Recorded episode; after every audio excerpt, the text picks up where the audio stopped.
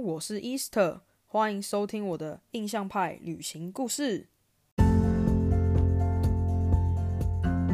大家好，我是 Easter，现在人在澳洲打工度假中。印象派旅行故事是收集各个在我身上发生的旅行大小事，不管是有趣、是离奇、是实用、是警惕，从背包客的角度出发，一起在这些旅行故事的分享中。找到那份出发的勇气。现在时间是昆士兰州的五月十四号晚上七点三十四分。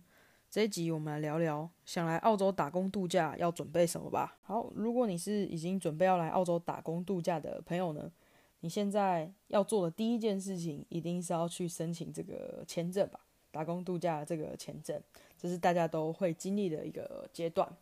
那网络上面其实呢，会有一些说哦，可以帮你申请申请签证，然后这是一个可能中介啊，然后甚至会跟你收那个中介费。那大家奉劝大家千万不要这么傻，这其实你去 Google 打打进澳洲打工度假签证申请办法，就会有一大堆文章图文说明。一步一步手把手教你如何申请这个签证，上面甚至会有图片截图，就是这个流程的截图，一张一张的教你怎么样去申请这个打工度假的签证。所以千万不要傻傻的去花钱去申请这个打工度假签证，好不好？不要花这个代办费，这是基本的第一件事情。好，那既然网络上面有很多这种啊申请。签证的这个步骤流程的说明，那我到底还要说什么呢？这个地方我只能先简单的跟大家说，如果你要去申请这个签证的话，你会需要用到什么？第一个当然是费用，澳洲打工度假的这个签证费呢是呃四百九十五澳币，也就是合台币大约是一万块左右。但这个呃签证费并包并不包含之后的体检费用，那体检费用之后还要再另外的去。呃，去付款这样。那以下呢，就基本要提供这些资料。第一个就是签证费嘛，再来的话就是台湾的护照，还有台湾的身份证。然后呢，还有哦，这个还蛮重要，就是你一定要有足够的财力证明，就是包含是呃来回机票的财力，也就是说大约他是说大约要五千澳以上。但通常我们保险起见的话，五千澳其实合台币大约是十十万左右。但基本上我们都会保险起见啊，会多个可能两三万啊，三四万，就是依据个人的呃能力去做衡量这样。但基本上你里面只要有十万块，通常不会被刁难。然后大约就是这些呃一些基本的基本的这个资料需要去做提供这样。那关于体检的部分呢？这边有个小 tips，在台湾体检啊，在台湾体检的费用大概是两千五台币，但是如果你已经来了澳洲，你要准备申请二千三千的话，那体检的费用几乎是台湾的两倍快三倍。我记得我前因为我前阵子才刚好预约这个体检，大概是三百多块澳币，也就是台币大概七千多块，是非常非常贵的。所以这边就会有个小 tips，就是说。你最好，如果你本来就已经预计要来澳洲，可能两年或者是三年的话，建议你就是等到快要出发的时候，就是再去申请这个签证，再去啊去做这个体检。因为这个体检呢，当你完成这个体检之后，它其实是有十个月到一年的效期。所以也就是说，你来了澳洲之后，你可以在呃十个月内都再用，可以都不用再体检，直接再用同一个。体检报告就可以再去申请下一份签证。我那时候就是用这种方法去节省这个体检费用。就是我当时是呃十月的时候去做体检，然后我来澳洲之后前半年我就已经集完了二所有的二签的这个八十八天的这个资格，然后我就立刻去申请二签。那我当当时申请二签是八月嘛，所以这中间其实才隔了十个月左右，我的体检并没有过期，我就直接用同一份体检报告去再申申请这个二签，然后当然签证就是很顺利的通过，这是一个小 tips 啊，就是不然的话就是在澳洲体检费很贵，而且刚好因为疫情的关系，现在体检真的是要等非常久，所以诚心的 建议大家可以不要这么早就去做体检这件事情。好了好了，无聊的部分结束了，无聊部分结束了。第二件事情呢，想要来跟大家分享，就是如何选择这个目的地，还有购买机票的攻略。当时我是为什么选？因为我当时的第一站呢是选择呃昆士兰州的布里斯本。为什么选布里斯本呢？其实很简单的一个原因，就是因为我当时去那个机票比价网站，飞布里斯本是当时最便宜的机票。所以我就选了布里斯本，其实超无脑的，因为其实不管是雪梨啊或墨尔本都是还蛮热门的选择。但是呢，我当时呢就傻傻选了布里斯本，没有想太多。但事实证明呢，如果你是想要来集签证、二千、三千，想要来集签证，或者是对于比如说农场的工作是比较相对比较有兴趣的，想要体验看看这种不一样的生活方式的话，其实布里斯本是蛮好的第一站。因为布里斯本周边大概一两个小时车程内的范围内，其实有很多镇都是很适合去，呃，去去做农场工作、去集签证的，这是无可厚非的一件事情。当然，如果说你对于农场工作啊这种一级从事一级产业比较没兴趣，你就是想要去大都市生活，你就是想要做一些服务业啊、餐饮业啊这种，就是比较。不想要在乡下生活的这种类型的话，那当然，不管是雪梨或者是墨尔本，都是很好的选择。他们都是生活机能相当好，然后交通很方便，甚至也可以不用不用买车，就搭那边的大众交通运输，你就可以在里面就是生活的非常好。那当然，大城市就会是你的第一个选择。所以我觉得这件事情呢，还是就是 depends on 你自己是想要。怎么样的生活模式？那你选择城市完之后呢？下一件事情要做什么？当然就是要买买机票。买机票这件事情呢，其实也有很大的学问在里面。比如说，当时跟我搭同一台飞机的这个旅伴，我们搭同一台飞机，价格落差可以差多少？这台飞机单程，我们从台北桃园飞往布里斯本，我当时买的机票的票价是八千五台币，但他买多少呢？他买大约一万二，这样中间落差就有三千五。所以说，买机票这个时机点，还有比价网站这件事情，其实是我认为还蛮重要的。我觉得可能是这个时间点的问题，因为当时我还没有体检，但我就先买了机票，因为我就确定我那个时候要去。大概是我是二月，我们是二月十号落地在布里斯本。那我记得我当时大概九月的时候就已经在订，九月十月初的时候就已经在订机票。就是这是一个小小的手段。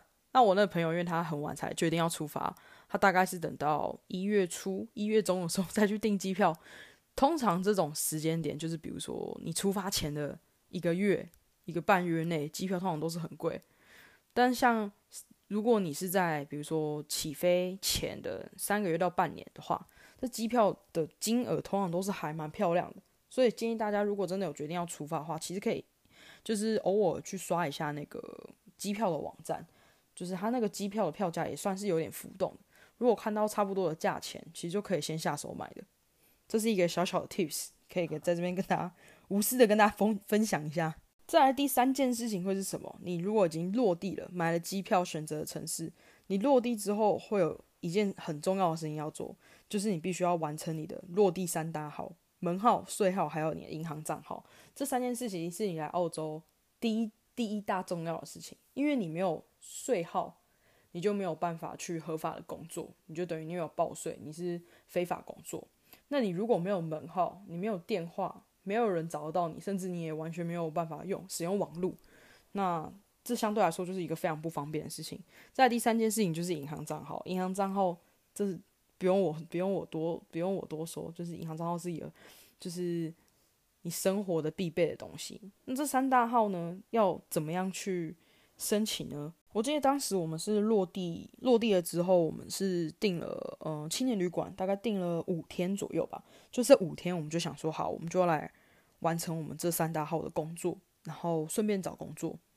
我们就这几天就先待在青年旅馆处理这些杂事。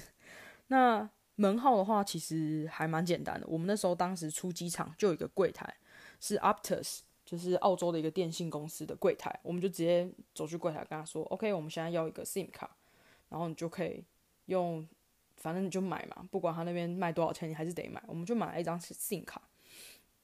起码在一落地的时候，你就可以有门号跟网路。但其实台湾也有一些方案，就是说你可以在台湾就已经收到 SIM 卡，然后落地就就是即插即用。其实我觉得也没有不好，就是说看你怎么样去选择。但基本上门号这件事情也不用太担心，就是一出一出机场，你只要出关就可以立马搞定的事情，所以不用太担心。税号的部分呢，就相对的有一点点麻烦，但也没有那么麻烦。其实很简单，就是上网上那个就是澳洲的那个税务局去申请就好了。比较麻烦是说，因为他会寄一张实体一封实体的信给你，那实体的信上面就是你的税号。那通往这封信呢，会等蛮久的。我们当时是没等到啦，就是说有工作，我们就已经先先去前往工作的地点，我们就没有等那个税号的那封信。但当时因为我们待的是布里斯本的青年旅馆，我们当时申请这个税号的时候，我们就直接把呃收信的地址写在青年旅馆。那当我们已经移动去工作，那刚好我们工作的地方也没有离市区很远。有一天我们刚好去市区的时候，我们就顺便去青年旅馆领看看那个。信有没有来？但其实我们去领信的时候，我们就已经知道我们的税号是多少。为什么呢？因为税号你一定收不到，但事实上你税号已经下来了，你就必须要打电话到国税局去查，查说你的税号是多少。这个过程其实是最麻烦的地方，因为澳洲的普遍的这个公家机关的工作效率都非常的奇葩，所以通常你打这个电话，光等他转接就已经要等一段时间。反正 anyway，你就等等等，然后就跟他对核对你的资料，然后就可以要到你的税号。这税号一定要抄下来写好，因为你不一定会收到那封信。那税号就是接下来你去任何一个工作场合，你一定需要用到的东西。所以税号就是非常简单的可以搞定，就是花时间而已，这也没什么。银行账号呢，其实也没有到很难，因为你降落的城市里面一定会有银行。实体银行，你就只要走进去那个实体银行，然后现场就会有专员马上帮你开户。开户之后，卡片可能要等大约呃五天到一个礼拜，就是看那个银行的办事效率。我记得当时我们没有等很久，我们当时等好像三天四天就下来了，虽然还是还蛮快。然后一下来之后，就可以立刻 work 很多很多的事情。就是是一个基本又方便的东西。OK，听到这边会觉得落地三大号很难吗？其实一点都不难。但是呢，很多人一来澳洲就会很担心，说啊，这三大号听起来好像很麻烦啊，我英文又不好怎么办？其实其实其实不会很难，是因为网络上面有很多一样跟申请签证一样，有很多很多的教学文，所以其实你可以不用担心，就是说。可以很轻松的就去完成这件事情，所以切记也不需要在这个地方花钱去找代办，或者是找什么中介公司来帮你处理，千万不要，很简单，就想办法自己自己解决就好了。对，这边也有很很很详细的，就是使用说明给大家参考，不要怕，出国了就不要怕。通常呢，大家落地会想要怎么规划呢？我们当时就是很简单的去选择了住青年旅馆嘛。有人五天，有人十天。我们在那边有遇到，呃，台湾的朋友，他们也是来这边准备打工度假，然后他们是跟我们订了同一个青年旅馆，他们预计在那边停留十天，然后就是也是，啊，就是处理这些税号啊，然后什么银行账户三大号的问题，然后一边找工作这样，或者是可能也当观光了。那其实我真的蛮推荐大家刚来，就是刚到一个新地方的时候，可以先去住青年旅馆。因为其实那边有很多背包客，不管是台湾的或者是其他欧洲国家的背包客，在青年旅馆是一个就是很像小型的社区，大家就会交流啊，然后认识陌生，其实都是很 open mind 的一件事情，然后就可以从中得到一些工作资讯啊，或者是大家的生活经验，我觉得是一件蛮棒蛮棒的事情。